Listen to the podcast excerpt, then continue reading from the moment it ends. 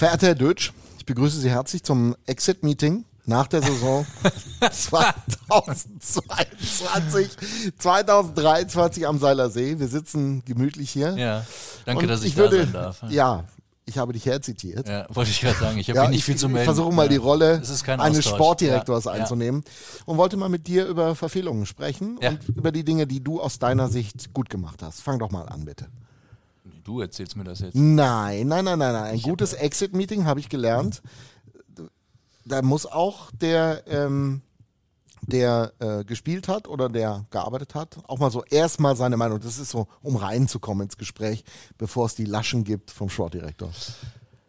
Das Gute ist, dass wir uns hier ja nicht im sportlichen Bereich bewegen. Ich Dass wir das auch betone- nicht aufzeichnen jetzt, Richtig. sondern dass es einfach nur mal eine lustige betone- Nummer zwischen uns ist. Ich betone immer wieder, dass äh, keiner von uns beiden was dafür kann, was da auf dem Eis passiert. Ähm, wir haben natürlich sehr wohl in der Hand, äh, wie wir das nach außen hin vermitteln und diverse Hintergründe und Prozesse darstellen.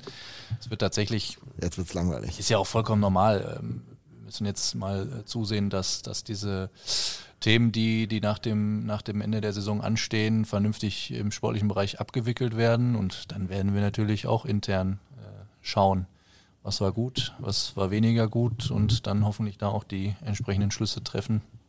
Jetzt hast du mir immer noch nicht gesagt, was du gut oder schlecht gemacht hast. Wie gesagt, habe ich ja gesagt, äh, ist jetzt auch noch nicht an der Zeit dafür tatsächlich. Jetzt gerade geht es darum, den, äh, die Themen aus dem sportlichen Bereich. Ähm, Ja, deshalb sitzen wir auch wieder hier, ne? genau. Ja. Und wir sitzen zusammen hier. Nee, das stimmt gar nicht. Also du meinst jetzt hier in dem ja, Raum? in dem Raum. Nee, der Besprechungsraum ist äh, wegen eines Sponsorengesprächs, glaube ich, belegt. Oh, okay. Also, wo, finden denn die äh, Exit-Meetings eigentlich statt? In der VIP-Loge. Was? Ja, direkt über uns jetzt gerade. Alter, und ich habe kein Loch in der Decke gebohrt. Ich hätte es tun sollen. Kamera und alles rein. Du kriegst deine Infos schon. Ja? Ja. Wie alle anderen auch übrigens, wenn wir schon mal beim Thema sind. Ja. Also, ich versuche heute auf jeden Fall mal irgendwie, wir haben ja heute großen Podcast, Aufzeichnungstag. Und äh, da ist ein junger Spieler, der kommt zu uns. Den werde ich auf jeden Fall mal versuchen festzunageln. Mal gucken, was ich rauskriege. Ja, das äh, kannst du, Heinz investigativ, sage ich nur. das sind die Knaller-News, die dann da rauskommen. Ja, und b- das muss auch so sein. Wenn du, wenn du, wenn du die, wenn du die News, ähm, die dann eventuell, wer weiß das schon, dabei rauskommen, äh, dann knallhart investigativ recherchierst und die Leute auf diesem Wege sich zumindest mal einen Gedanken machen können, wie es mit dem Jungen weitergeht, dann ist Du, die, okay. die Eishockeywelt, die Eishockeywelt ist ja ohnehin crazy im Moment unterwegs. Und was man alles so zum Seiler See hört, ist geil. Hörst du auch so diese Gerüchte, was überall erzählt wird? Also was hier hinter den Kulissen passiert? Also man super. muss, man muss ganz ehrlich sagen, äh, mit den ganzen, mit dem, dem ganzen Unruhen, sage ich jetzt mal, die in den letzten Wochen auch durchaus zu Recht äh, um uns herum ausgelöst wurden. Teilweise zu Recht, nicht immer zu Recht, aber gesagt, auch da muss man nach der Saison nochmal drüber sprechen. Äh, hört man schon auch viel Quatsch. Geilste Nummer, die ich gehört habe. Wolfgang Brück hat Christian Hommel angewiesen, in eine Kabine zu gehen am Seiler See und zu sagen, ihr könnt alle gehen. Das sei passiert. Kannst Da du das sitzen- bestätigen? Das äh, kann ich eindeutig verneinen. Das, das Guck mal, wir ist räumen nicht hier passiert. auf. Wir das, räumen auf Das ist hiermit. nicht passiert und das wird auch nicht passieren und ich glaube, das wäre auch nicht die beste Idee. Meinst du, dass ein Arbeitsrechtler so eine Anweisung besser nicht geben Ja, das sollte? kommt, äh, das kommt auch mal dazu, genau. Also erstmal, du hörst ja ganz schnell, ja, hier Vertrag auflösen und äh, mach's gut, alles Gute. Da gehört ein bisschen mehr dazu. Und letztlich, äh, wenn jemand aus welchen Gründen auch immer einen Vertrag hat äh, für die kommende Saison, dann ähm, ja, muss man mit der Tatsache erstmal umgehen. Und wenn diese Person sagt, nö, ich, ich bin hier, ich äh, bin bereit, meine Leistung zu zeigen, dann äh, sollte man ihm auch besser die Möglichkeit dazu geben. Oh, ansonsten hast du arbeitsrechtliche Themen. Echt? Ja, Jetzt das muss ist man so. ganz schnell anfangen, sonst. ja, äh, ja, ja. sonst äh, das ist ein spannendes Thema. Fangen fangen wir einfach mal an. Kühe, Schweine, Iserlohn. Der Radio MK Rooster Hockey Podcast. Dorfradio für Sauerland. Für Fans vom Seilersee mit Felix Dutsch und Mirko Heinz. Willkommen am See, liebe Nation, in der Woche danach, ja. nach dem Saisonende. Das ist immer. Ja, ich weiß nicht, die Stimmung ist irgendwie.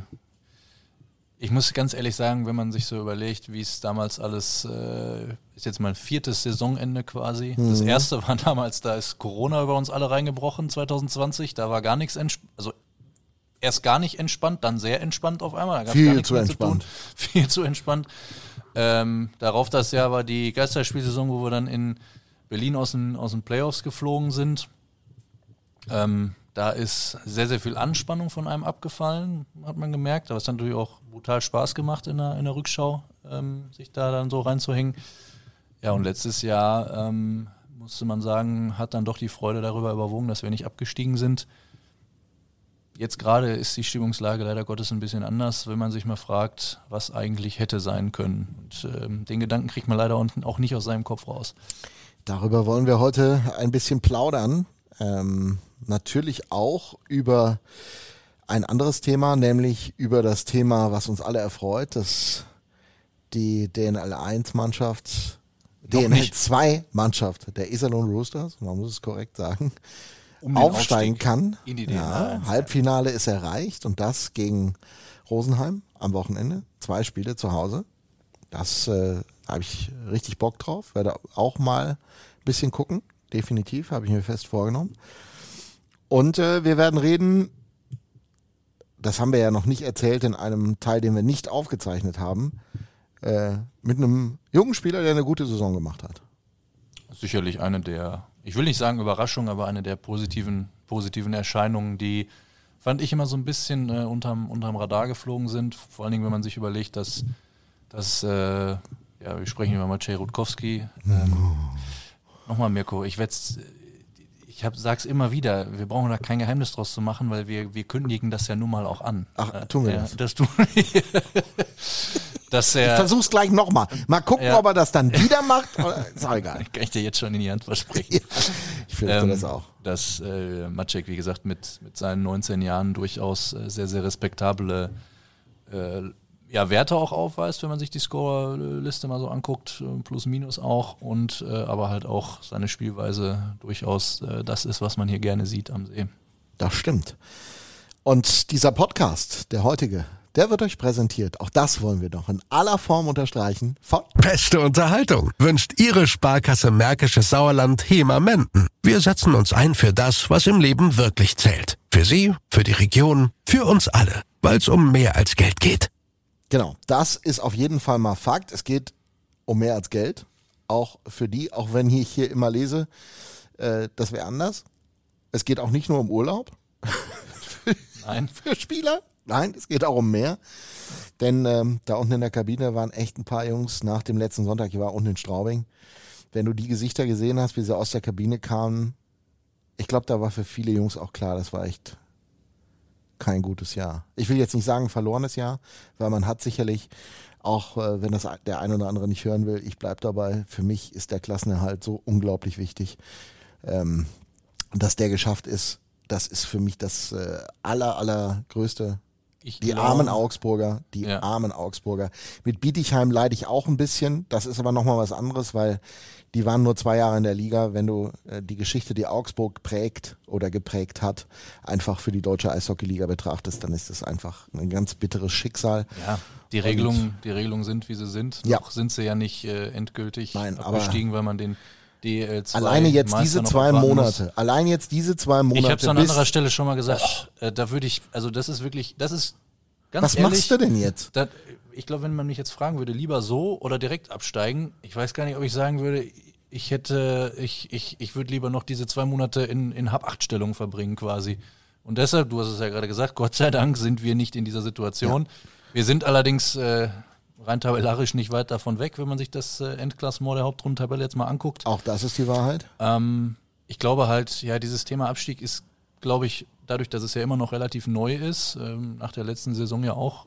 Früher war es so, ja, du, wenn, wenn du letzter oder vorletzter warst oder irgendwie jetzt nicht so viel Polster nach unten hattest, dann war das natürlich auch nicht cool, aber es hatte ja keine ernsthaften Konsequenzen ähm, nach unten hin jetzt gesehen. So, ähm, ich glaube schon, dass äh, das so über die nächsten ähm, Jahre auch schon mit dem Abstieg ein bisschen mehr präse präsenter werden wird. Ja, ähm, jetzt beispielsweise in der Fußball-Bundesliga äh, sprechen, glaube ich, mehr als die Hälfte der Teams davon, erstmal gegen den Abstieg äh, möglichst viele Punkte sammeln zu wollen und alles weitere würde man dann sehen.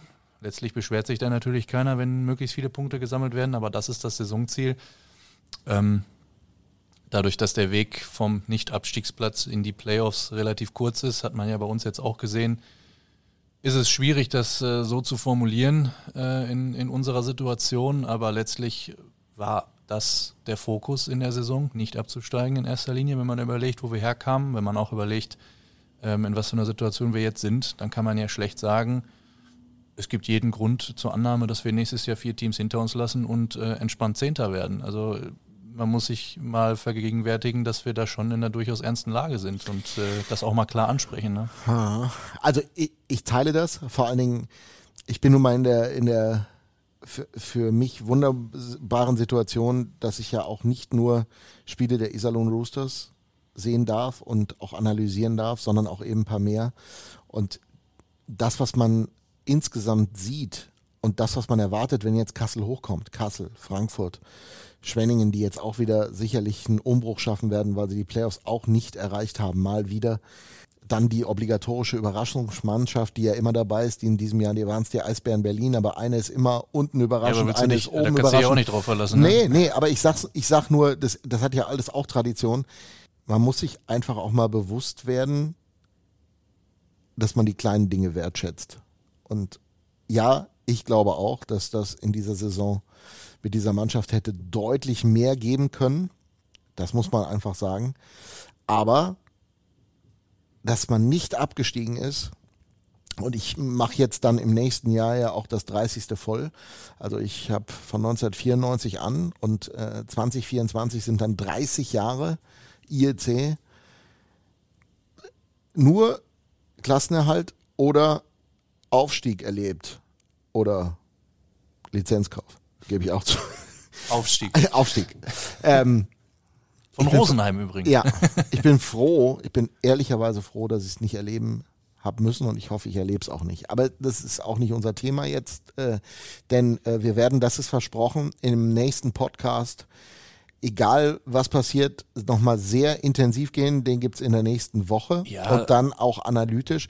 Ich würde mich jetzt nochmal gerne von dir in den Stand der Dinge versetzen lassen, wie jetzt die Abläufe hier sind hinter den Kulissen. Ich glaube, das interessiert auch die Leute draußen, dass wir jetzt einmal wissen, wie eure Zeitplanung ist. Ja, also vieles. Vieles ist ja grundsätzlich bekannt, weil die Abläufe immer die gleichen sind. Ähm, es ist, wird jetzt, wir sind, sprechen jetzt gerade am Mittwoch äh, aktuell laufen mit allen Spielern des äh, Kaders der abgelaufenen Saison ähm, die obligatorischen Saisonabschlussgespräche.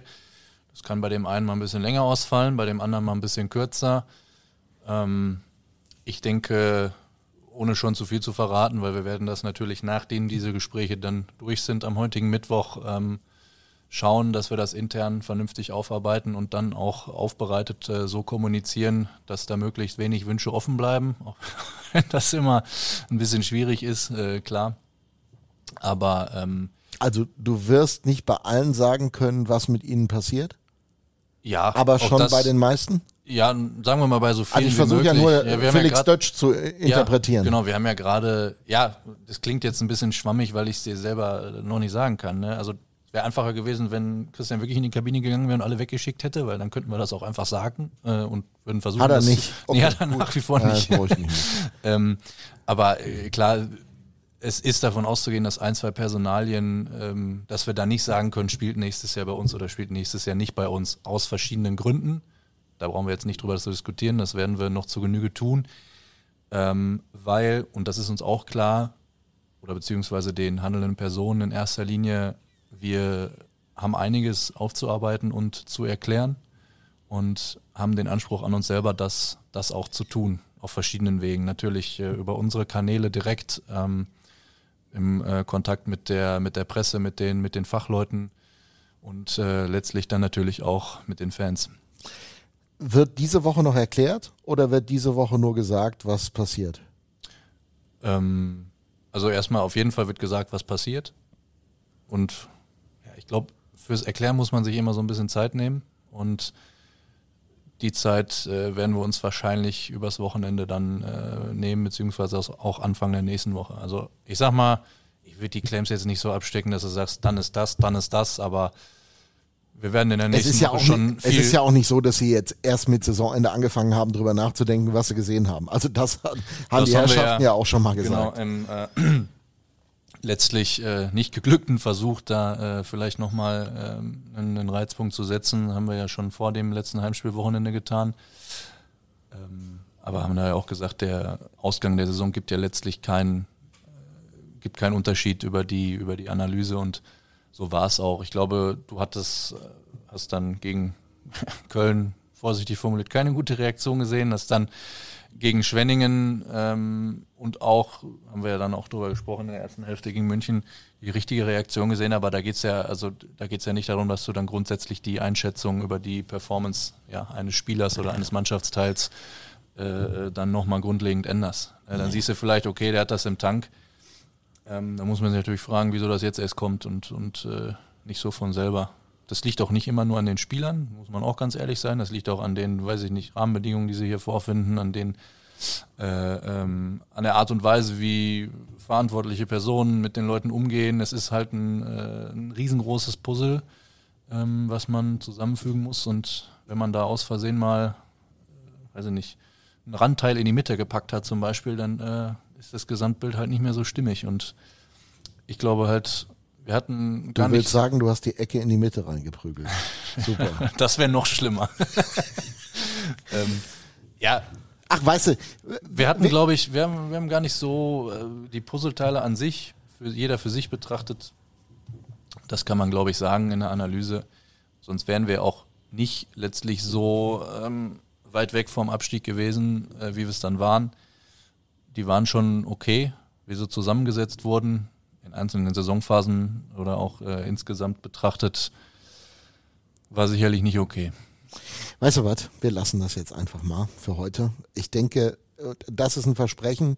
Wir werden uns im Podcast äh, damit nochmal intensiv auseinandersetzen und äh,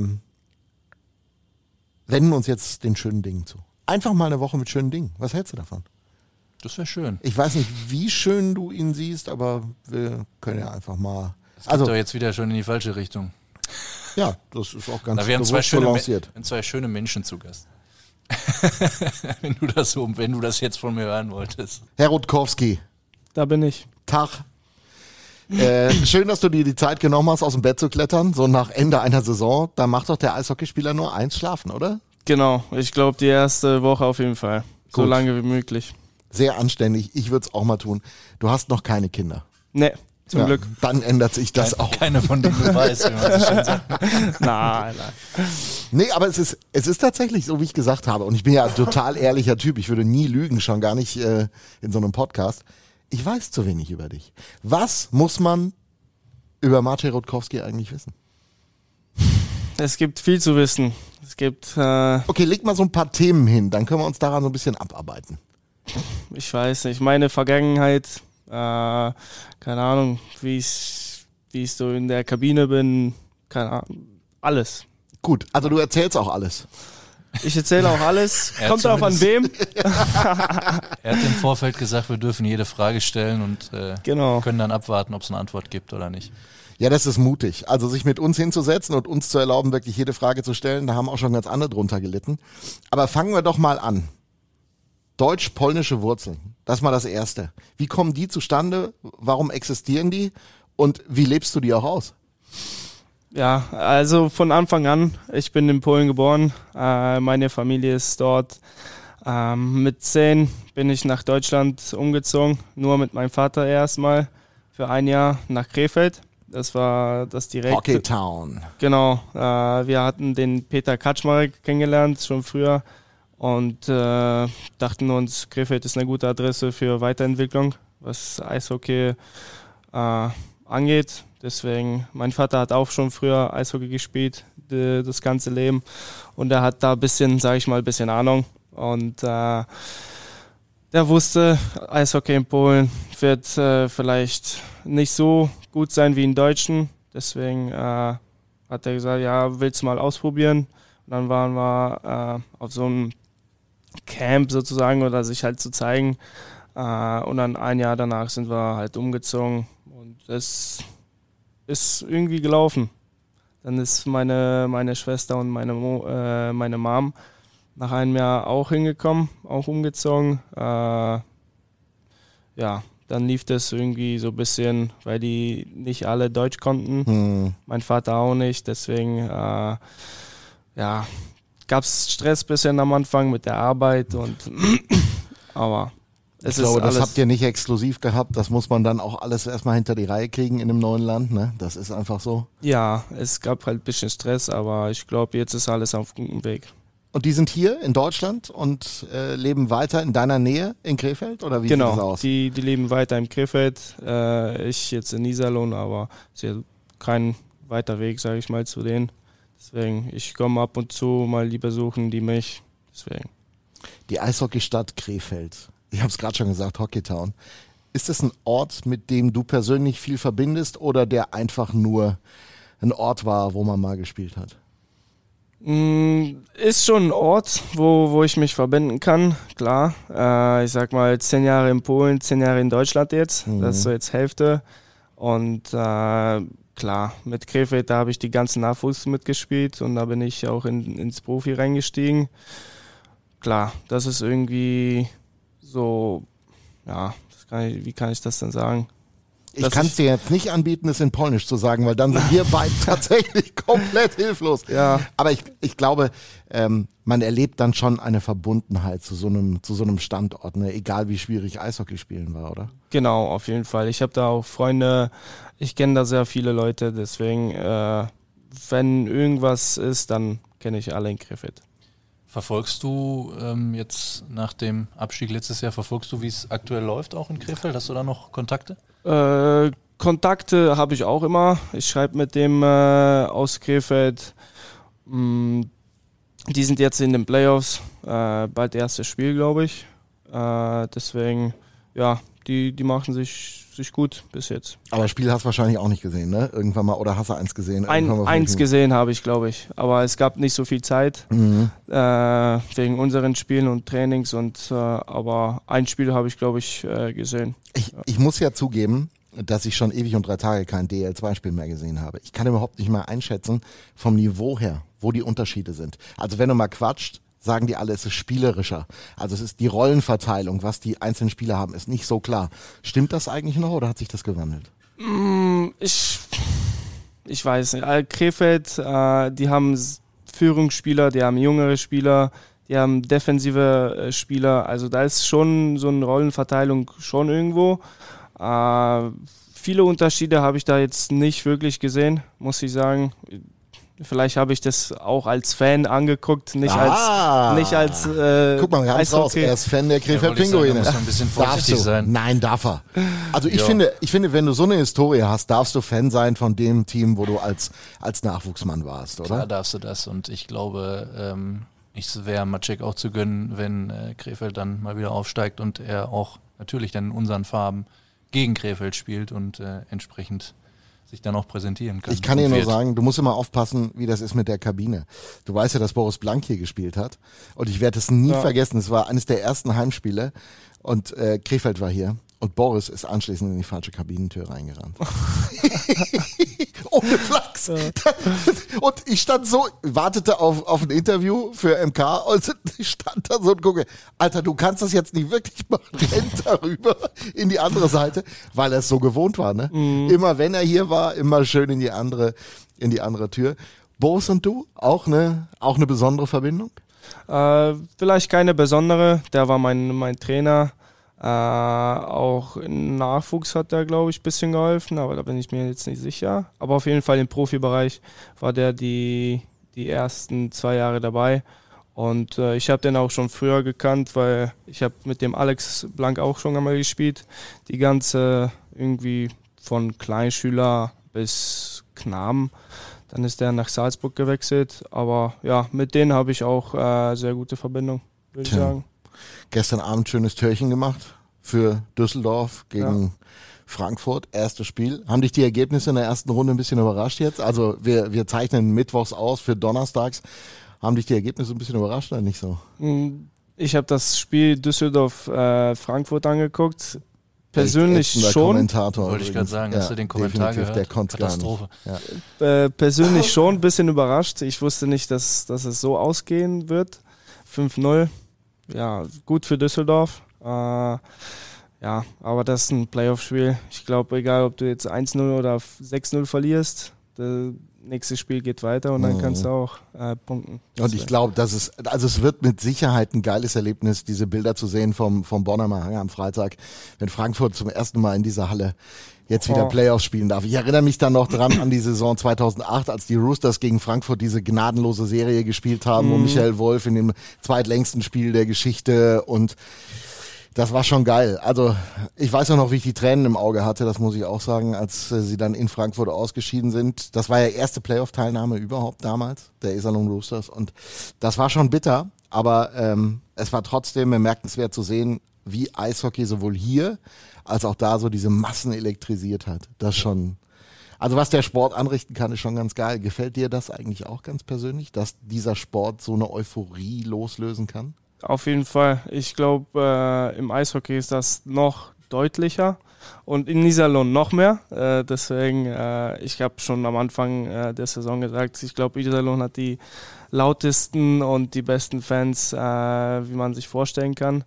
Deswegen, ja, und wenn man zu diesem Spiel, sag ich mal, kommt und die Halle ist wirklich voll, auch als Fan oder ein Zuschauer, äh, nicht unbedingt als Spieler und dann, wenn du ein Tor erzählst oder deine Mannschaft, das ist wirklich dann äh, schön sich anzugucken und äh, es ist auf jeden Fall Freude. sagt ja einer, der in Krefeld auch schon, wenn die Arena mal voll war, jetzt gut, vielleicht in den letzten zwei Jahren weniger, aber du hast auch Spiele erlebt, wo die Butze bis unter das Dach voll war und auch schon Stimmung drin war, ne?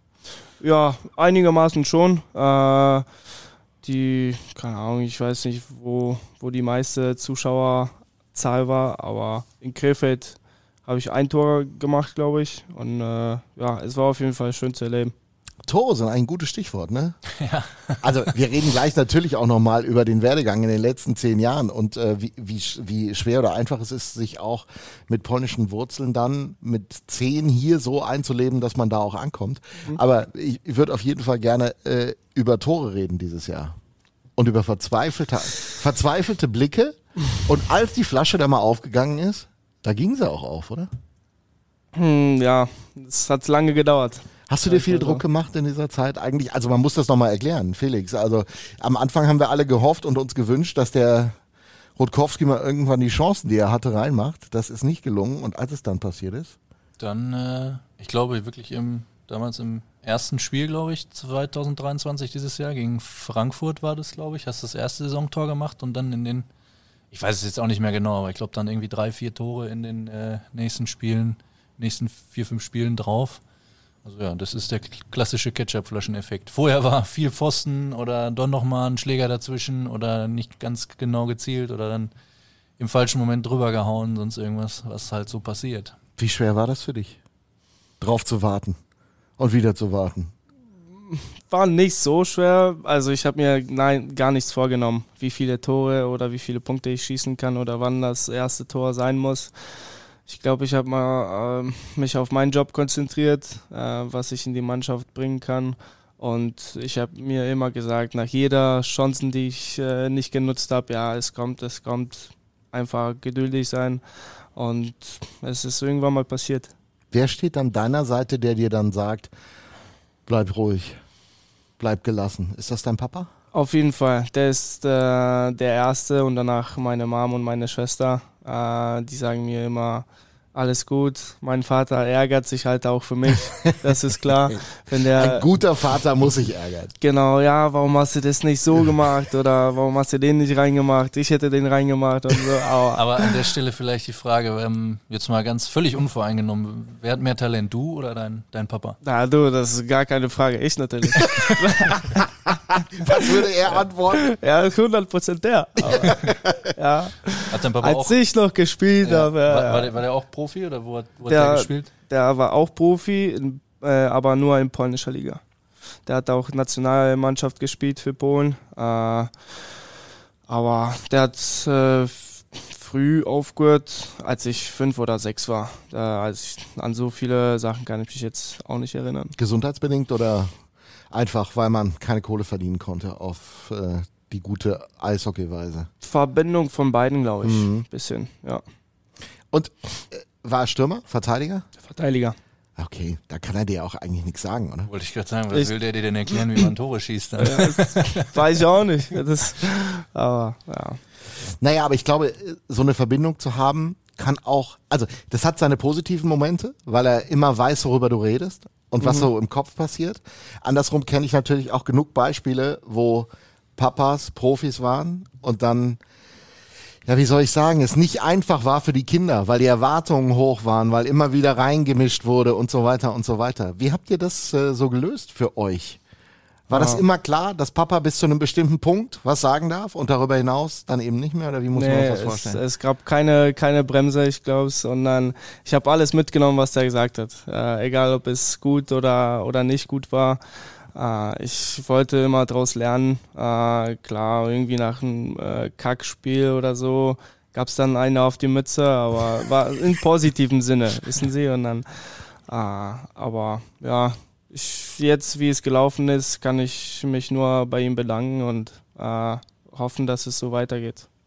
Andi Jenicke hat mit Ronja immer jemanden neben sich, die auch genau weiß, wie das war. Das macht es natürlich auch einfacher, wenn man wirklich über dieses Thema spricht. Genau. Meine Frau ist Lehrerin, die habe ich auch immer da sitzen und sagt, hättest mal gelernt früher, aber das ist doch das Einzige. Ansonsten kann sie mir nicht helfen. Was war der beste Tipp, den Papa Rutkowski, Marcel Rutkowski mit auf den Weg gegeben hat? Für seine Karriere. Ist jetzt total einfach, die Frage zu beantworten aber dir wird was einfallen. Da sieht man wieder, wie sehr wir uns auf diese Podcasts vorbereiten. Ja. Ne? Das ist, äh also weil alleine diese Frage ist super, finde ich. Ich glaube, äh, der wichtigste, äh, als wir schon nach Deutschland gekommen sind und äh, dann war ich irgendwie ein Teil von, von der Mannschaft, äh, glaube ich, Knarr war das. Äh, und dann haben wir schon gemerkt, okay, das kann mit Eishockey was werden dann äh, meinte der zu mir einmal, dass ich immer, immer harter, härter arbeiten soll und nicht auf die anderen gucken, sondern machen mein Ding, was ich, was ich durchziehen kann und dass ich mir überhaupt keine Sorgen machen, äh, machen soll. Und das war, glaube ich, das Wichtigste und das hat mir auf jeden Fall so einen Push nach vorne gegeben, dieses Selbstbewusstsein, dass egal was passiert, äh, dass, dass der und meine, meine Schwester und meine Mutter hinter mir stehen. Äh, deswegen, ja, und seitdem äh, habe ich mich nur auf Eishockey konzentriert. Wie schwer waren, ich habe ja gesagt, wir wollen nochmal drauf zurückkommen, diese zehn Jahre in Deutschland, eben mit der Voraussetzung, Sprache noch nicht hundertprozentig zu können. Ankommen zu müssen, ja, in einer neuen Gesellschaftsstruktur. Auch in Polen war das Leben vor 20 Jahren anders, als es heute ist. Aber wenn man jetzt zurückkommt und ihr werdet sicherlich Verwandte haben, die ihr regelmäßig besucht, Klar. dann ist es trotzdem eine andere Welt. Wie schwer war das für dich, ganz persönlich, dich in zwei Welten zurück so richtig einzufühlen? Mm, ja, ich war, glaube ich, immer so ein Kind früher und bis jetzt bin ich so, dass egal was passiert, ja, it is what it is. Das, ich nehme es einfach mit. Ich könnte kein Deutsch, okay. Ich habe irgendwie mit der Hand gezeigt oder irgendwas auf äh, Deutsch, Englisch, Polnisch versucht, irgendwie mich zu kommunizieren. Deswegen, und das ist immer noch, glaube ich, hängen geblieben. Äh, ich habe mir nicht so viele, viel Druck gemacht, wie ich mein Deutsch lernen soll. Und mein Vater und meine Eltern haben immer gesagt, ja, du musst Deutsch lernen, du musst Deutsch lernen. Aber in der Schule habe ich, glaube ich, nur, nur Deutsch gelernt, zwei Jahre lang. Also keine, und Mathematik und Englisch natürlich aber ich hatte keinen Sportunterricht, keine Chemie, keine Physik, kein Art oder so, irgendwie Kunst. Deswegen, äh, das hat mir auch unglaublich geholfen, äh, ja, irgendwie die Barriere zu überstehen. Und äh, ja. Sprachmix, sage ich ja immer, ist ja auch brutal spannend. Wie, in welcher Sprache träumst du? Boah, ja, aber weißt du, ja. hier in der Kabine sprichst du nur Englisch. Fast nur, ja. würde ich tippen. Ähm, dann musstest du Deutsch lernen, das ist aber nicht deine Muttersprache. Und dann mhm. ist Polnisch da. Also ich, das finde ich immer total spannend, in welcher Sprache man dann wirklich träumt, weil das ist die Heimat eigentlich. Ja. Weißt du's? Äh, ich glaube, ich würde sagen, das ist eher 70 Prozent Polen Und 30 ist so gemischt von Englischen und von äh, Deutschen. Ja, je nachdem, was einen beschäftigt, wahrscheinlich gerade. Genau. Genau, wenn, wenn Greg Post hier aufgetaucht ist in deinen Träumen, ne, dann oh war es nur Englisch. Ja. Obwohl in Träumen kann auch sein, dass ich mit Greg auf Polnisch rede. Das ist auch. Kommt Na, jetzt vielleicht wissen, auch jetzt mal wissen vor. wir, was die beiden mal miteinander im Traum gemacht haben. Sie haben Polnisch gesprochen. genau, solange es nur das ist. Aber ich glaube, die, ähm, wenn wir jetzt gerade auch über brutal wichtiges Thema generell natürlich auch, ohne dann zu großes Fass aufmachen zu wollen, das Thema Integration, äh, Migrationshintergrund und so weiter und so fort. Da spielt ja auch der Sport eine riesige Rolle, denke ich. Also ich glaube, dir wird es am meisten genützt haben, dass du da regelmäßig mit Jungs in deinem Alter äh, dein Ding machen konntest und auch akzeptiert warst. Ja. Ich jetzt mal an. Auf jeden Fall. Ich war von vorne an schon irgendwie akzeptiert. Ähm, ich weiß nicht, ob das, woran das gelegen hat. Es war auch viele polnische Mannschaftskollegen. Es war, glaube ich, drei insgesamt. Äh, deswegen, ja, ich hatte auch, konnte mich auf Polnisch unterhalten mit denen äh, in Krefeld. Und wenn das so weiter schon gegangen ist, dann habe ich äh, Oberliga gespielt und dann hat unglaublich geholfen, meinen deutschen Pass auch äh, über die Pinguine zu bekommen. Deswegen, äh, ja, aber am Anfang äh, gab es keine riesigen Probleme. Irgendwie, klar, mit der Sprache, ja, der musste ein bisschen übersetzen. Mhm. Ich wusste nicht, was der Trainer von mir so, sozusagen will. Äh, Englisch konnte ich früher jetzt auch nicht so gut wie jetzt. Deswegen, äh, ja, gab es halt ein bisschen Schwierigkeiten, aber ich musste, äh, als ich jung war, nur Eishockey spielen. Deswegen, und, und zur Schule gehen. Manchmal, manchmal hilft das. Das ist tatsächlich so. Würdest du sagen, also du kannst es ja auch beurteilen, weil du wahrscheinlich auch viele Freunde hast mit Migrationshintergrund, die eine ähnliche Vergangenheit haben wie du, die aber eben vielleicht den Sport dann doch nicht so hatten. Hat der Sport am Ende das Einfühlen hier in Deutschland so einfach gemacht, dass es funktioniert hat? Oder gab es auch von anderen Seiten mal Hilfe, sich zurechtzufinden in diesem Land? Weil das ist das, was wir, du hast es ja auch gerade schon angesprochen, was mir immer so fehlt, ist, wir brauchen Menschen aus anderen Ländern, die nach Deutschland kommen, die hier arbeiten, die auch ein Leben haben sollen. Aber wir kümmern uns, das ist so mein persönlicher Eindruck, mhm. dann zu selten und zu wenig um sie, um sie wirklich hier zu integrieren. Wie war das bei euch? Ich glaube, Sport hat mir unglaublich geholfen. Ich habe äh, ja auch meine Schulfreunde immer noch, die auch aus anderen Ländern kommen. Und ich glaube, die hatten nicht so einfach äh, wie ich, weil die halt nicht diesen Sport oder diesen Nebending hatten, wo die halt wirklich Freunde, Freunde hatten. Die hatten halt Schulfreunde aus anderen Ländern und die mussten sich halt anders kommunizieren. Die können auch äh, früher auch kein Deutsch.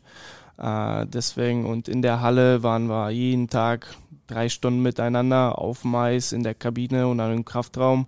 Äh, deswegen äh, und ich wusste, dass wenn ich dann äh, in die Kabine gekommen bin, da hat mich nicht, nicht jeder verstanden, aber die, die haben gewusst, was ich gemeint habe.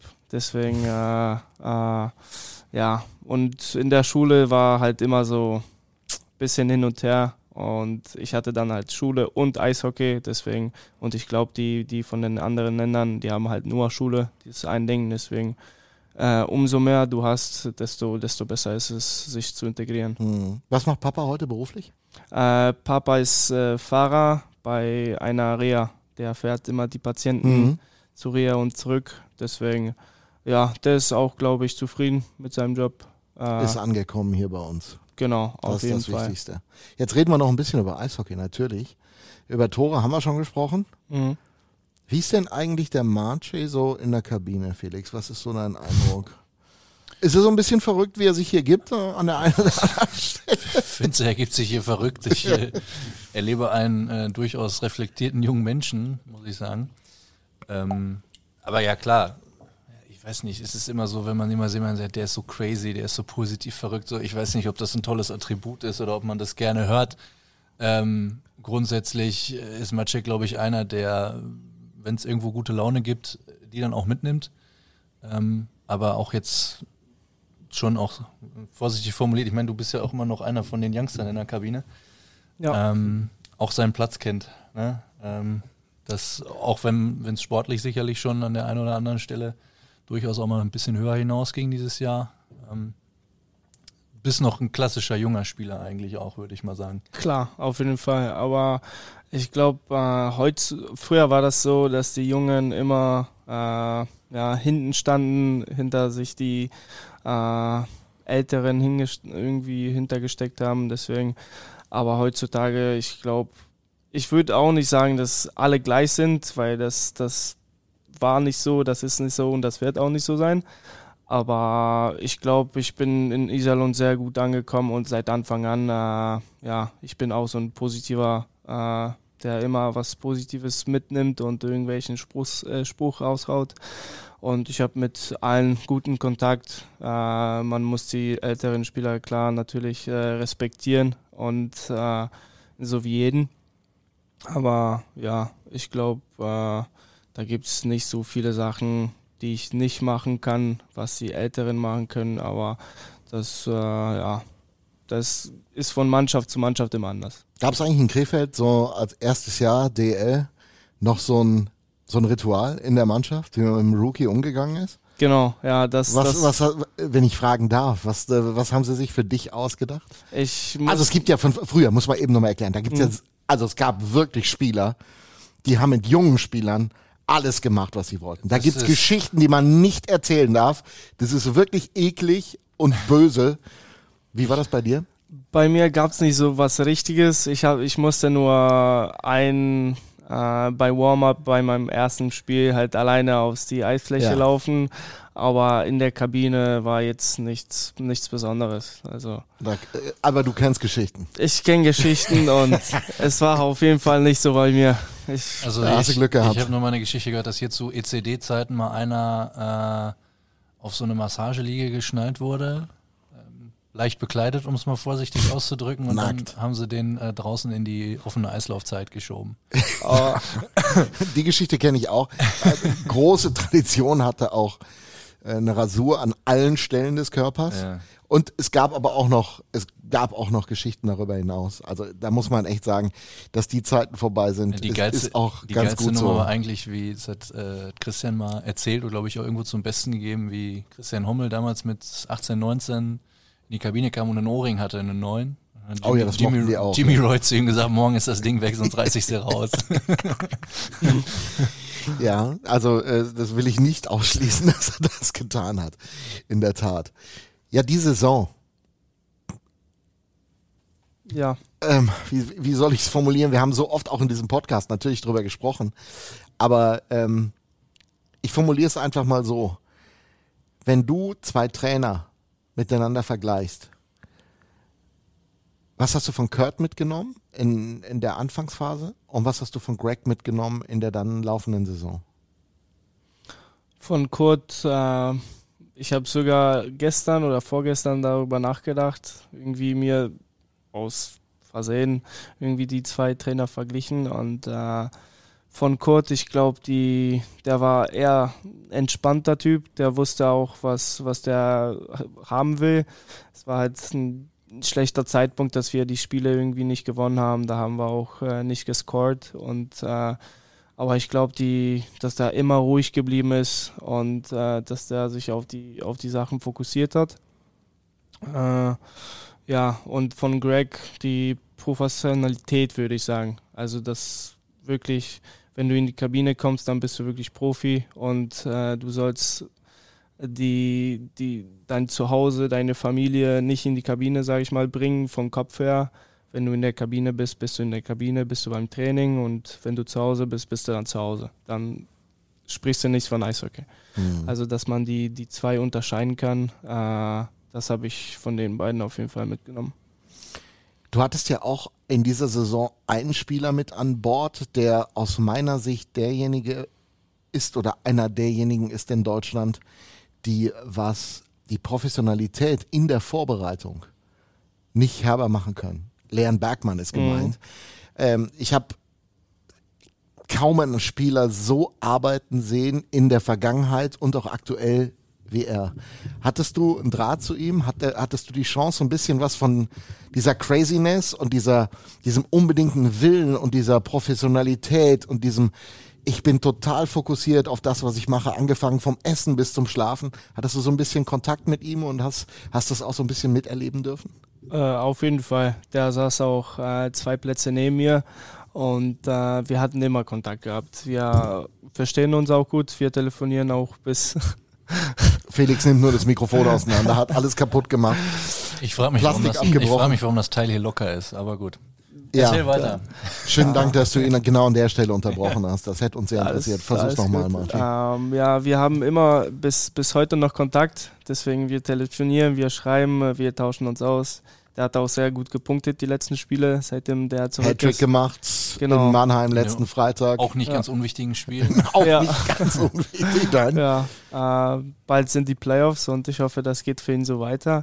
Aber in der Kabine habe ich von dem das alles das Beste mitgenommen. Also die, die Work Ethic, äh, was der Off-Ice und On-Ice hingebracht hat. Äh, deswegen äh, wir hatten immer so einen Austausch, ja, wir müssen heute Gas geben, wir müssen denen zeigen, dass, dass wirklich das Niveau beim Training auch äh, höher sein muss, weil wenn es beim, beim Training so ist, dann ist beim Spiel natürlich genauso. Deswegen, ja, äh, Lernen ist spezifisch, wirklich sagen, würde ich sagen. Äh, den muss man wirklich mögen, äh, um, um ehrlich zu sein. Aber ja, ich habe damit gar kein Problem gehabt, irgendwie zusätzliche Sessionen nach dem Training im Kraftraum zu haben mit ihm oder, oder früh morgens. Deswegen, ich habe mich immer gefreut, als der da war und äh, ja, der war auf jeden Fall mein Trainingspartner. Äh, und es ist ja tatsächlich etwas, was man von ihm lernen kann diese Einstellung, die ich immer wieder bemerkenswert finde. Kannst du ihm nochmal schreiben im schönen Gruß, dass er, sein Vertrag läuft ja, glaube ich, in Mannheim aus, wenn er mal äh, gucken oh. will, irgendwie so mal wieder so ein blau-weißes ja. Trikot. Ich meine, Mannheimer sind auch ein bisschen blau, aber. Die haben so noch rot weiß. drin, das wird ja hier genau. auch immer, wenn wir, wenn wir das rot wird ja hier verleugnet. Haben, äh, das ist, ist, ist, ist nicht ja? so gerne gesehen. Ja, ja, das stimmt, aber faktisch, sprich nochmal mit ihm. Also, wenn er nächstes Jahr nichts vorhat, könnte, er, könnte er doch irgendwie sagen, äh, dass, das, dass das so ist. ähm, ich weiß, dass Leon tatsächlich ja wenig, also sich wenig Freizeit schenkt, sondern sehr fokussiert ist. Wie ist denn das mit dir eigentlich? Party People und so. Mm, na, äh, ich glaube, äh, das habe ich von ihm mitgenommen. Die, die äh, das halt, äh, was die Arbeit angeht, äh, dass ich immer mich auf Eishockey konzentrieren soll. Und ich glaube, das bei mir genauso auch schon gewesen. Äh, ich habe irgendwie alles andere ausgeschalten äh, und mich wirklich nur auf Eishockey konzentriert. Ich habe irgendwie mir Gedanken gemacht, was ich besser machen kann, äh, was nicht. Und äh, der ist irgendwann mal in die Kabine gekommen äh, und ich wusste von ihm schon ein bisschen früher, äh, dass der halt kommt, wer der Typ halt ist. Und deswegen, ja, ich glaube, wir sind ungefähr dieselbe Art von von Arbeitern, würde ich mal sagen. Der ist halt auf einem Extrem-Level. Äh, ob ich da kommen will, ist, ist die nächste Frage. Das also wir würden es uns ja wünschen. Exit-Meeting schon gehabt? Exit-Meeting schon gehabt. Was hat der Hommel gesagt? War, war er okay mit dir? War, war alles in Ordnung, ja. War, der hat sich gefreut. Deswegen. Ja. Jetzt wollen wir aber nix, jetzt, wollen wir aber nichts vorwegnehmen. Ne? Wieso? Ich habe doch, hab doch nur mal gefragt. Du hört doch keiner zu. Ich habe einfach mal ja, mit ja. Marche so ein bisschen Ach, geplaudert. Plaudert ihr beiden mal privat. Ja, die Chance ist nicht so gering, dass wir dich, glaube ich, auch nächstes Jahr noch äh, hier sehen. Wer weiß Will, das willst schon. du denn auch? Also würdest du noch ein Jahr dranhängen hier am See? Ich sag mal so, ich fühle mich gut in Iserlohn. Sehr gut. Äh, das, ist ein, das ist halt ein Profi. nee, das, ja. ja. das ist wirklich so. Und äh, ja, vielleicht, vielleicht schon. Vielleicht, ich will jetzt nichts, ja, also, irgendwie äh, voraus. Der strahlt wie ein Honigkuchenpferd. Insofern, ich, ich würde mal tippen, ist am Start. Marci, danke für deine Zeit. Wow. War schön, dich im Podcast zu haben. Danke. Und wir freuen uns alle auf eine geile nächste Saison. Auch wenn der Felix jetzt sagen wird, das ist doch noch gar nichts veröffentlicht. Mhm. ja. Aber dafür haben wir ja das Medium hier, da können wir. Genau, also es müssen nicht alle gehen am Seilersee. Das ist schon mal Fakt. nee, auch das äh, wurde ja irgendwo kolportiert, aber halte ich, glaube ich, für keine gute Idee. Nee. Also der Marchi bleibt. Das genau. haben wir jetzt. Äh, vielleicht. Entschuldigung, vielleicht. Gerollt, schöne Tage und schlaf schön Alles weiter. gut, ja. Dankeschön. Genieß die Tage. Danke Danke, dir. dir. Ja, man muss ganz ehrlich sagen, ist ein interessantes Gespräch gewesen mit dem Marci, muss ich sagen. Also, du sagst immer, der wäre so crazy. Ich sag, was, Doch, hast du gesagt, Du hörst, das, was, du hörst das, was du hören willst. Ja, natürlich. Ähm, crazy, ich, ich schwöre dir, ich würde niemals, um irgendeinen Menschen zu beschreiben, das Wort crazy in den Mund nehmen. Also, der ist positiv verrückt im besten Sinne, ja. Definitiv, aber es ist das, was ich immer sage, was du als dann als crazy darstellst, ist ein guter Typ. Und ähm, ich glaube, das konnten wir hier auch beweisen. Arthur Grass. Regelmäßig in der Trainerkabine der Iserlohn Roosters, DEL-Truppe unterwegs, nicht nur DNL-Trainer. Wie hat dir seine Saison gefallen von Marci? Ich finde, Machi hat eine super Entwicklung genommen. Also wenn man jetzt mal ähm, das letzte Jahr nimmt von ihm, das erste volle Jahr in der DL in Krefeld und äh, jetzt den Step nimmt, was er dieses Jahr schon alles mitgenommen hat. Ich finde, er hat unglaublich viel Potenzial, ähm, dass er sich zu einem Wo hat er sich ganz konkret entwickelt aus deiner Sicht? ganz konkret, ich finde, er ist brutal im Shooting, also im, äh, beim Schießen. Ich finde, er hat einen sehr, sehr guten Schuss und ähm, das, der weiß, dass das eine seiner Stärken ist und der arbeitet kontinuierlich weiterhin an, sie, an dieser Stärke. Ja, also das war sehr erstaunlich immer zu sehen. Er war einer der jungen Spieler, die wirklich morgens die ersten Mal nie reingekommen sind. Und äh, auf dem Eis äh, war er immer der Letzte, der gegangen ist. Ne? Also ich habe schon äh, quasi äh, einen Appell von Greg Post bekommen, sieh zu, dass der Junge nicht zu lange auf dem Eis ist. Ne? Weil den hat man wirklich nicht aus dem Eis entfernen können. Der wollte immer weiter, der wollte immer noch an, an Sachen arbeiten. Und Machi war noch einer, wenn du neue Thematik reingebracht hast, ne? wir arbeiten jetzt an der und der Sache, an der, und der Schusstechnik. Und das hat bei ihm nicht funktioniert. Dann war Machi immer einer, boah, ich weiß jetzt schon, ich kann heute Nacht nicht schlafen. Ne? Bis ich dieses Thema drinne habe. Das ist so lustig. Wir haben mit ihm über Leon Bergmann gesprochen. Ähm, und Leon ist ja auch ein Typ, der kommt als Erster, geht als Letzter und ist sich so treu, weiß ganz genau, was er tun muss mit seinem Körper, für seinen Körper und das durchzieht. Und die beiden äh, beschrieb er auch, dass sie Buddies geworden sind in der Zeit hier. Und äh, das ist spannend, dass du das auch nochmal so beschreibst. Das muss man ehrlich sagen. Ja, da haben sich zwei gefunden. Also Lern hat ihn tatsächlich angesteckt damit. Ne, als er hier war, dann hast du richtig gesehen, so gerade im Athletischen ist ja, Lern ist ja verrückt, was das angeht. Der ist Das ja, stimmt, der hat eine ja. körperliche Fitness, das ist Wahnsinn. Und äh, das wäre sehr, sehr schön anzusehen, dass, äh, dass er dann einen Trainingsbuddy gefunden hat, den er dann jedes Mal nach dem Training noch mit reingezerrt hat. Wir machen das und das und das. Und Machi musste schon das ein oder andere Mal, hat er schon mit äh, ja, einen Blick zugeworfen, so, wow, dieses Programm ziehen wir jetzt durch. Wäre so selbstverständlich. So, Standardprogramm. Ne? Also, Ja, der Deutsche hat das nicht geschafft, oder? Ja, also ich bin ja, ich bin ja mega trainiert, das, ist, das sieht man ja ich auch. gerade sagen, da ist ich glaube, da, gibt's sind nur, weiß generell 30 Kilo zu viel dran, relativ ne, mal- wenig, relativ wenig Menschen in dem ganzen Zirkus, die da äh, hätten mitgehen können. Ich wollte es jetzt gerade auch, wo er hier saß, nicht sagen, aber ähm, ich habe auch gehört, dass er da an der einen oder anderen Stelle vielleicht auch mal äh, dann anerkennen musste, dass, äh, dass das dann doch eine Nummer zu, zu viel war für ihn.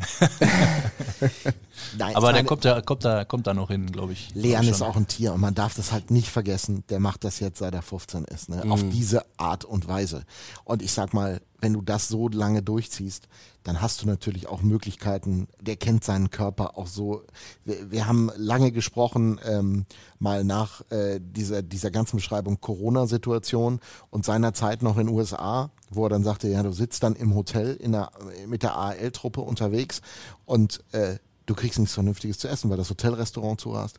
Du musst Fast Food essen und ich habe mich so schlecht gefühlt, erzählte er damals, weil er eben nicht das machen konnte, wenn die on the road waren, wie er das zu Hause gemacht hat, mit Salat, Nudeln, allem, was da, was da eben für ihn immer so anstand. Und da, alleine das war für ihn eine große Herausforderung. Ich finde das ja immer spannend, wenn du solche Geschichten hörst, was das, was das dann für Auswirkungen gefühlt für ihn auf seinen Körper, auf seine Leistungsfähigkeit gehabt hat.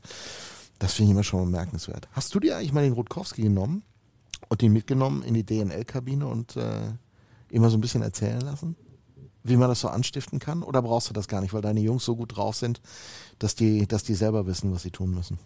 du meinst quasi denen so einen Anreiz zu geben, pass auf, da wollt ihr hin. Genau. In dem Sinne. Das musste ich wirklich gar nicht, weil wir dies Jahr ein echt äh, cooles Projekt hatten, äh, gemeinsam mit Axel, dass wir ja so ein, so ein Prospect-Training ja immer hatten, nach unserem regulären Teamtraining mit der ersten, äh, haben zusätzlich die Jungs dann noch eine Stunde Frühtraining bekommen, ne, mit den U23-Spielern, mit den DL-Spielern, Das heißt, die waren also quasi mit den Jungs vor Ort auf dem Eis. Ne? Äh, nicht jeder hat natürlich dieses zusätzliche Training bekommen, sondern die, wo wir sehen, der hat Potenzial oder der ist im erweiterten Kader der Nationalmannschaft. Da, da sehen wir Potenzial in den kommenden Jahren.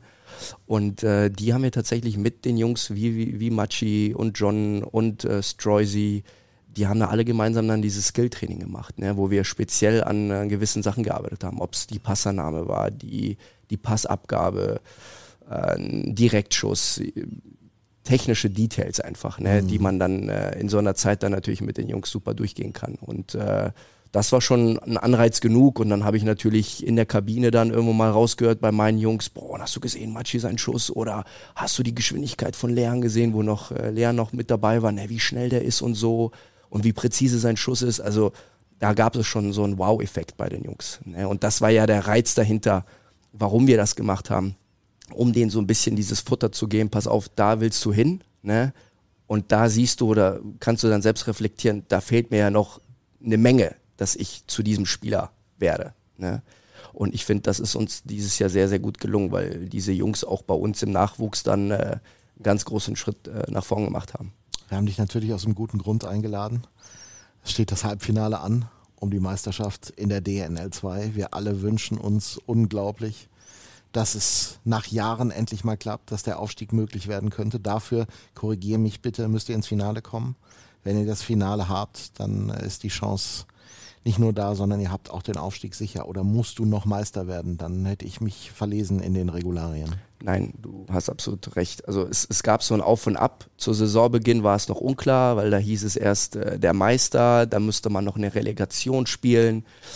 Und äh, dann gab es mehrere Sitzungen mit dem DEB und den äh, sportlichen Leitern und Cheftrainern der U20, wobei man sich dann letztendlich dafür entschieden hat, dass es eine Aufstockung gibt in der Liga ähm, in äh, zwei Siebener-Gruppen und dadurch müssten zwei aus der DNL 2 hochkommen. Das heißt, diejenigen, die, beiden, die das, die das Finale haben. Genau, die beiden Finalisten sind schon sicher drin und der, der das Finale gewinnt, ist nochmal ja, das, das zusätzliche Extra ja, umso ja. wichtiger ist das. Ihr habt jetzt Runde 1 hinter euch gebracht, das Viertelfinale mit beeindruckenden Ergebnissen. Warst du auch so zufrieden, wie es die Ergebnisse zeigen? Also den SC Riesersee, Garmisch-Partenkirchen, zweimal hier 8-1 weggefiedelt, dann unten in äh, Garmisch mit 8-3 gewonnen. War das so dominant, wie du es dir erhofft hast von der Mannschaft und wie es auch das Ergebnis sagt? Ja, definitiv. Also ähm, ich sag den Jungs immer, wir haben sehr hohen Anspruch an uns selbst. Ne, wir, wir, wir nehmen dann nicht das Wort Erwartung. Ne, Erwartung hört sich dann immer so druckvoll an. Ne, und ich habe das im ersten Playoff-Spiel, habe ich das ziemlich schnell reflektiert, dass schon der ein oder andere schon ein bisschen äh, aufgeregt war. Ne, wobei du die ganze Saison lang dominierst ne, und zu Recht oben stehst. Und äh, plötzlich fängt, fängt halt die heiße Phase der Saison, die Playoffs da, wo alles möglich ist, was, was jeder weiß, jeder Eishockey-Anhänger. Und äh, das haben die Jungs schon so ein bisschen gespürt. Ne? Also die waren so leicht aufgeregt, es war ein bisschen mehr los in der Halle als sonst bei so einem Nachwuchsspiel. Und das hat eine Weile gebraucht, bis die dann so wieder diesen Spaß am Spiel hatten. Und am Ende ist es halt ein Hockeyspiel wie jedes andere auch. Ne?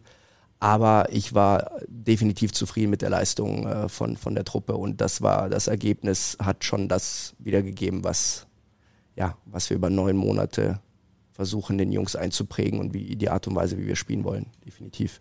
Was müssen wir eigentlich mal über diese Truppe wissen? Also es gab ja früher mal Zeiten, da war ein Herr Jones, ein Herr Hommel, ein Herr Danielsmeier, die haben ja auch mal Meisterschaft gewonnen. Damals noch in der Junioren-Bundesliga.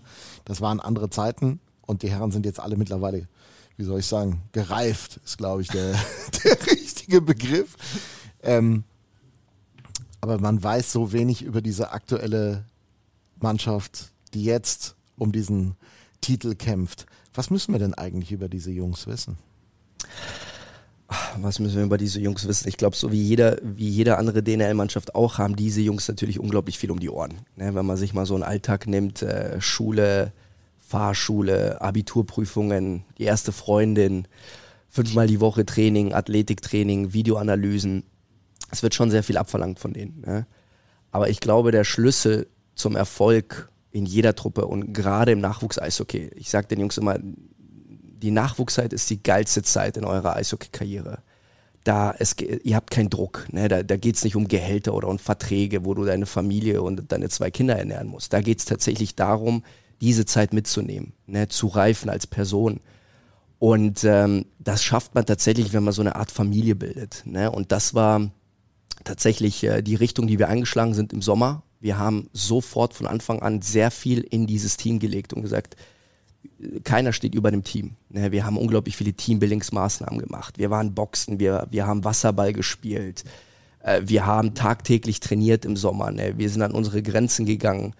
Und das hat die Jungs zusammengeschweißt. Ne? Auch die ganzen langen Auswärtsfahrten nach Bayern, ob es Garmisch war, Füssen war, Bad Tölz, die acht, neun Stunden Busfahrt, die Übernachtung im Hotel, das bringt die Jungs ja zusammen. Und am Ende des Tages, was ich über die Jungs sagen kann, äh, ich bin jetzt nicht allzu lange im Geschäft äh, als Trainer. Das ist jetzt mein fünftes Jahr, aber was ich jetzt in diesen fünf Jahren mitgenommen habe, ist auf jeden Fall, dass diese Truppe, die wir jetzt hier haben, ein unglaublich gut eingestimmtes Team ist. Ich würde schon sagen, fast wie eine kleine Familie. Also die Unternehmen auch abseits des Eises unglaublich viel miteinander.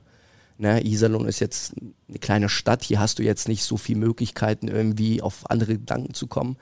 Die Jungs verbringen unglaublich viel Zeit miteinander und du siehst einfach die Harmonie, du siehst diese Körpersprache auf der, auf der Bank, du siehst in der Kabine, wenn es mal nicht läuft. Wir haben Charaktere in der Mannschaft, die kennen ihre Rolle, die wissen, die sind jetzt keiner, die irgendwie 20, 25 Tore das Jahr schießen, aber das sind die Leute, die die anderen pushen, die ähm, die zuhören, falls der andere, falls es dem anderen schlecht geht, ne? so die Charakterspieler und davon haben wir echt eine Menge und äh, ich glaube, das zeichnet diese Truppe aus, weil das einfach wie so eine kleine Familie ist.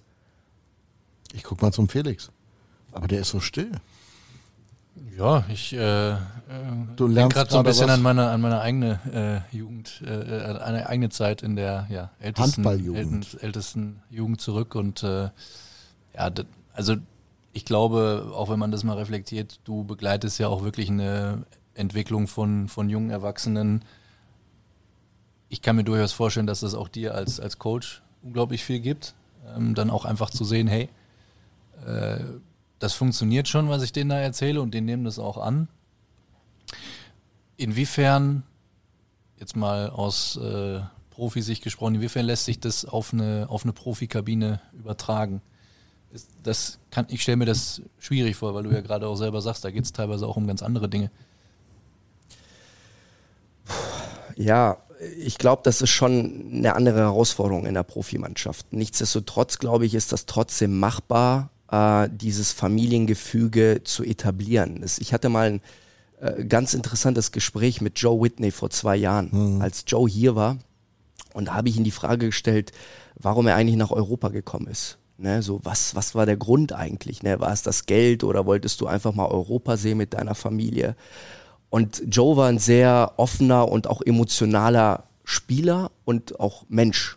Ne? Und der hat ein ganz cooles Fazit getroffen. Er meinte tatsächlich zu mir, weißt du, gerade in der AHL, in der zweiten amerikanischen äh, Eishockey-Liga, ähm, da geht es mehr darum, wer sägt an deinem Stuhl. Ne? Weil jeder will den großen NHL-Vertrag haben, jeder will diesen Spot, diesen Platz in der Mannschaft haben. Und da ist im Training, da ist Krieg. Ne? Und äh, da, da, da, da werden keine Freunde geschlossen. Ne? Und er wollte einfach mal in seiner Laufzeit, und das waren seine Worte, ich zitiere, einfach mal in einem Team zu spielen, wo du auch ein Team bist. Ja, wo du tatsächlich dieses Gefühl hast, wir sind eine Truppe und nur gemeinsam erreichen wir hier was. Und hier sägt keiner an deinem Stuhl. So. Und äh, das, das war die Hauptbegründung, warum er gesagt hat, ich wollte unbedingt mal in Europa spielen, weil da hast du halt dieses Gefühl nicht. Ne? Ob du, wie gesagt, 30, 35 oder 20 Jahre alt bist, da sägt, da sägt halt die nächste Generation an Spieler an deinem Platz, weil die möchten halt deinen Platz haben. Ne? Und das ist, glaube ich, in Europa bei uns ein Stück weit noch anders. Klar gibt es den Konkurrenzkampf innerhalb, aber der ist ja natürlich nicht so krass wie jetzt in Nordamerika, wo du halt natürlich deine Farmteams hast, einen großen Kader hast und einer leistet nicht und dann schickst du den runter in die untere klassige Liga und dann heißt es Feierabend hier sondern hier hast du auch ja lang, langfristige Verträge, wo man einem die Chance gibt, pass auf, etablier dich hier mit deiner Familie, hier hast du zwei, drei Jahre, sei ein Teil unserer Organisation, ne, äh, bring uns nach vorne und ähm, ich glaube schon, dass es im Profibereich auch möglich ist. Aber ich gebe dir da recht, es ist anders als im Nachwuchs. Ja, weil jeder nochmal so ein bisschen ja, mit sich selbst zu kämpfen hat. Ne? Jeder guckt irgendwo ein Stück weit auf sich und möchte natürlich das beste Geld verdienen in der kurzen Zeit mhm. als Profisportler, hat dann Frau und Kinder. Ähm, aber ich glaube, dass du das als Trainer schon steuern kannst. So, was vermittelst du denen? Ne? Wie, wie, wie, wie, wie sind deine, deine Teambuildingsmaßnahmen? Gibt es ja auch im Profibereich, ne? dass du auch was mit der Truppe unternimmst. Ähm, wie gehst du mit Konflikten innerhalb der Mannschaft um? Ne? Wie, wie, wie, wie, wie sprichst du da mit Spielern? Wie, was sind deine Lösungsansätze? Aber ja, im Nachwuchs sagt das Felix schon richtig. Ne? Also du prägst einen Teil, du, du prägst diese jungen Leute. Ne? Du bist ja halt irgendwo ein das, Stück das weit. Das wäre so meine Frage. Bist du eigentlich nur Trainer? Nein. Bist du Big Buddy? Bist du naja, Vaterfigur ist jetzt mal übertrieben, aber, mhm. aber du weißt, glaube ich, was ich meine, wenn, ja. ich, wenn ich das so sage. Ja. Ich, ich bezeichne das immer so wie der ältere Bruder in einer Familie. Ne, so, ich verlange schon den Respektstatus von denen, ne? Äh, aber zeitgleich äh, bin ich auch auf einer Ebene, ich verstehe die jungen Leute. So weit weg bin ich ja gar nicht vom, vom, vom Alter her, ne? dass ich sage, ich weiß gar nicht, worum es da geht bei denen, welche Probleme die in der Schule haben. Du bist ein Stück weit auch äh, ein Pädagoge. Ne? Du, du hörst denen zu, du kriegst vieles mit, was in der Schule abläuft, privat. Spieler sprechen mit dir, Spieler können auch mal einen Trainer ausbrechen, ne? ähm, sind dann emotional irgendwie gefangen. Ähm, und äh, dein Job ist es tatsächlich, die Jungs dann äh, zu entwickeln, nicht nur sportlich, sondern auch menschlich irgendwo. Ne? Und das ist auch für mich eine geile Challenge oder eine, eine coole Herausforderung, weil ich dadurch natürlich dann auch als, ich sag's mal in Anführungszeichen, als Führungskraft dann auch reife, ne? weil jeder ist anders. Ne? Der eine ist ein bisschen emotionaler, der andere ist ein bisschen abgehärteter. Äh, bei dem einen musst du den sanften Ton, bei dem anderen musst du etwas härter zugreifen, weil er es ab kann. Ähm, aber tatsächlich ähm, sehe ich das wie so ein älterer Bruder. So, wenn die Reißleine dann, wenn die so ein Stück weit über, über die Reißleine gehen, wo ich sage, okay, da muss ich jetzt wieder anziehen, da, da hat es einer nicht verstanden, ne? dann äh, kann ich auch ein anderes Gesicht zeigen, aber grundsätzlich habe ich ein sehr gutes Verhältnis zu meinen Spielern. Ja. ja. Die, und dann kommen wir wieder so ein bisschen zum Thema, zum Thema Sport, von der Qualität auch so sind, dass sie die Organisation der Roosters in den kommenden Jahren auch in einer DNL 1, wenn das mit den Jahrgängen noch passt, auch begleiten werden. Das heißt, das, was ihr da baut, wird das dann in der DNL 1 eine andere Mannschaft sein oder tatsächlich auch zum Großteil die Jungs, die mit euch den Weg jetzt durch die letzten Jahre gegangen sind? Tatsächlich haben wir ähm, eine junge Truppe, würde ich sagen. Wir haben jetzt für, für kommende Saison verlassen nur altersbedingt äh, drei Spieler die Truppe, die einfach zu alt sind und nicht mehr in der U20 antreten können.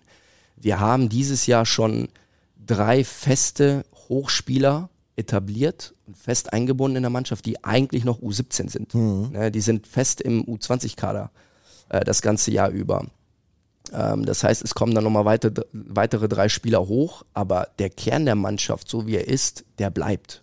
Ne? Ähm, natürlich musst du dich vielleicht auf der einen oder anderen Position nochmal verstärken und du wirst auch sicherlich Anfragen bekommen. Äh, die bekommen wir jetzt teilweise schon von, von Agenten. Die Spieler haben ja in dem Alter schon teilweise Agenten. Ja, ja, ne? krass, mhm. ähm, oder bei den einen oder anderen ist es wirklich noch äh, der Vater oder die Mutter, die dann nochmal den Verein kontaktiert. Ähm, aber wir werden uns natürlich umschauen. Und ich weiß natürlich auch nicht, was zum Saisonende passiert. Vielleicht geht der eine oder andere, der noch ein weiteres Jahr DNL spielen könnte, schon den Schritt in den Seniorenbereich oder der andere fängt ein Studium an, weil er fertig mit dem Abitur ist. Das ist immer so ein bisschen schwer vorherzusehen, wo die Reise dann hinführt. Aber nur rein altersbedingt verlassen tatsächlich nur drei Spieler den Verein. Und perspektivisch betrachtet auf eine U23-Chance, auch mal in der DEL Ihr werdet darüber reden. Du wirst uns jetzt keinen Namen sagen. Auch das mhm. ist, äh, glaube ich, den anderen, die das vielleicht nicht schaffen könnten, nicht fair gegenüber. Ist auch, glaube ich, der falsche Zeitpunkt in einer Saison darüber zu sprechen. Aber ist da die Qualität drin, die wir uns ja immer wieder erhoffen, dass also die Nachwuchsarbeit tatsächlich irgendwann mal das produziert, was im U23-Sektor auf dem Eis stehen soll in der deutschen Eishockeyliga? Also die nicht nur immer zugekauft sind, das musst du tun, das ist gar keine Frage, weil du brauchst ein besonderes Talent. Aber glaubst du, dass da einige die Chance haben, sich dahin zu entwickeln? Definitiv. Also ich glaube, das war auch eines der, der Problemzonen genau diese Thematik DNL1, DNL2, weil wir hatten einige gute Spieler, die den Verein dann verlassen haben, weil der Agent nun mal gesagt hat, du musst in der DNL1 mindestens spielen, damit du noch im Auge der Nationalmannschaft bist als Beispiel. Und dann hatten wir Abgänge, wo die Spieler gesagt haben, ich will eigentlich hier bleiben, weil die Rahmenbedingungen sind super, der Coaching-Staff ist toll, äh, das Umfeld ist klasse, aber mein Agent oder meine Eltern sagen, ich muss jetzt nun mal, keine Ahnung, zu, zu den Kölner Haie gehen oder so, weil die nun mal in der Division einspielen. Ja. Ne, und ich glaube, das wird uns schon mal in, in der Thematik äh, ähm, weiterhelfen, wenn wir dann in der, Div in der Division einspielen, dass wir dann tatsächlich diese Spieler auch halten und binden können und denen tatsächlich dann auch eine, eine Perspektive bieten können, äh, über eine Oberligamannschaft dann hinweg äh, den Sprung in die DL zu schaffen. Dann steht jetzt ein Halbfinale. Das Wochenende, Samstagabend 19.30 Uhr, Sonntag um 12 Uhr gegen Rosenheim. Ja, genau. Wird das so einfach? Nein. Wie es gegen Garmisch war? Was, auf was dürfen wir uns freuen? Es wird nicht Weil ihr, ihr seid jetzt die einzigen, die wir so richtig im Fokus haben können, denn diese DL-Truppe hat es ja noch nicht geschafft, in die Playoffs zu kommen. Also alle müssen jetzt diese Spiele schauen. Ja, ähm, nochmal, ich habe ja vorhin gesagt, wir haben einen hohen Anspruch. Ne? Wir haben eine super Hauptrunde gespielt. Ich, äh, ich sag immer so schön, wie, wie der Red Bull München der DL haben wir dies Jahr diese Division 2 ziemlich dominiert. Ne? Und äh, wir waren das ganze Jahr über die Gejagten in der Liga. Ne? Das heißt, jede Mannschaft hatte Bock, uns zu schlagen. Ja, wir haben in der regulären Saison zwei reguläre Niederlagen gehabt. Das darf man nicht vergessen. Ja. Und äh, jede Truppe, die gegen uns spielt, die haben nichts zu verlieren. Ne? Die gehen mit einem Motto rein, wenn wir gegen die Punkte holen, geil. Ne? Und wir müssen halt konstant jedes Wochenende äh, uns selber treu bleiben und sagen, wir, wir stehen zu Recht da oben. Ne? Es wird nicht einfach, weil Playoff ist sind Playoffs, da ist alles möglich und auch die anderen Teams wissen auch natürlich, wenn die das Halbfinale gewinnen, ist für den Club und für den Verein eine neue Perspektive äh, da, in der Division 1 zu spielen.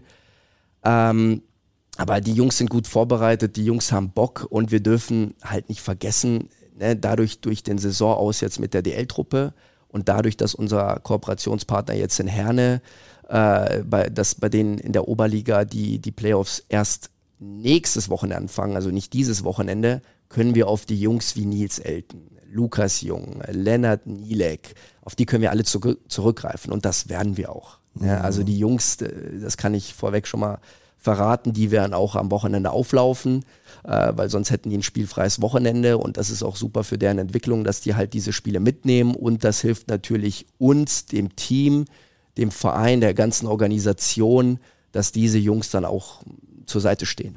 Ja, und äh, wir haben dann eine schlagkräftige Truppe und äh, dann, wenn wir sehen, Primetime, Samstag 19.30 wie du gesagt hast, äh, natürlich mit einer tollen Kulisse, die dann natürlich auch hinter uns stehen, ähm, dass wir den, äh, den Zuschauern da draußen dann zeigen, was wir mit dieser Truppe dann über diese neun Monate dann rausgeholt haben. Drei Siege braucht's, die ersten zwei Spiele hier, dann zwei in Rosenheim und das letzte wäre wieder hier am Seiler See. Da hoffen wir aber nicht drauf, dass es stattfindet.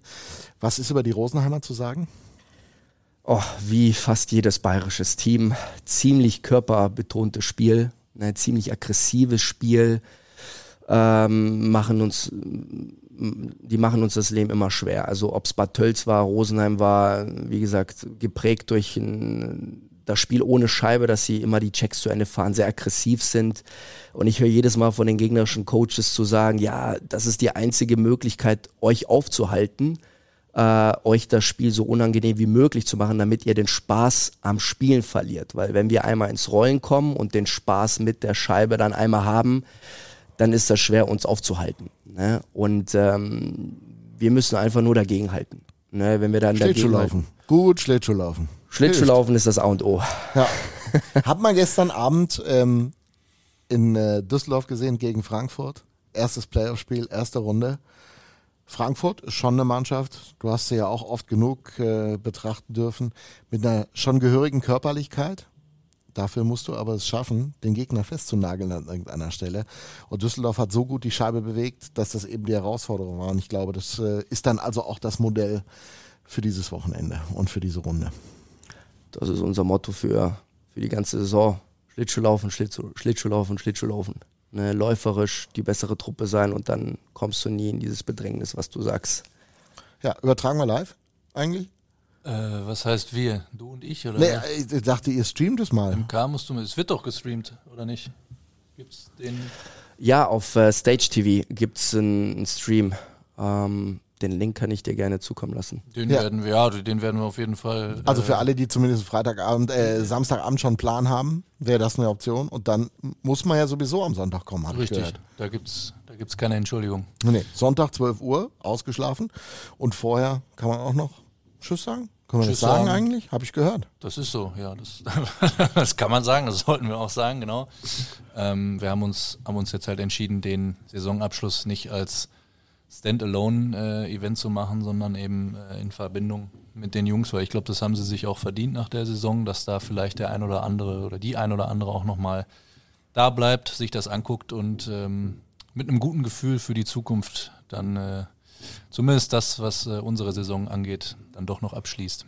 Die Zukunft des Iserlohner Eishockeys auf dem Eis am Wochenende mit den Young Roosters, der Aufstieg in die Division 1 der deutschen Nachwuchsliga, das große Ziel. Arthur, danke dir, dass du uns so ein bisschen was erzählt hast über die Truppe, wie es funktioniert. Wir wünschen euch von Herzen alles Gute, dass das klappt gegen Rosenheim, damit dieses Thema endlich aus der Welt ist. Wie viele Jahre versucht es jetzt der Das brauchst du mir nicht Nachwuchs? nicht. Also ich, viele. Muss man jetzt auch nicht unbedingt, glaube ich, nochmal. Na, darum geht's ja auch nicht. Das zeigt ja auch nur, dass dieses Unterfangen auch nicht so einfach ist. Das darf man ja auch nicht vergessen.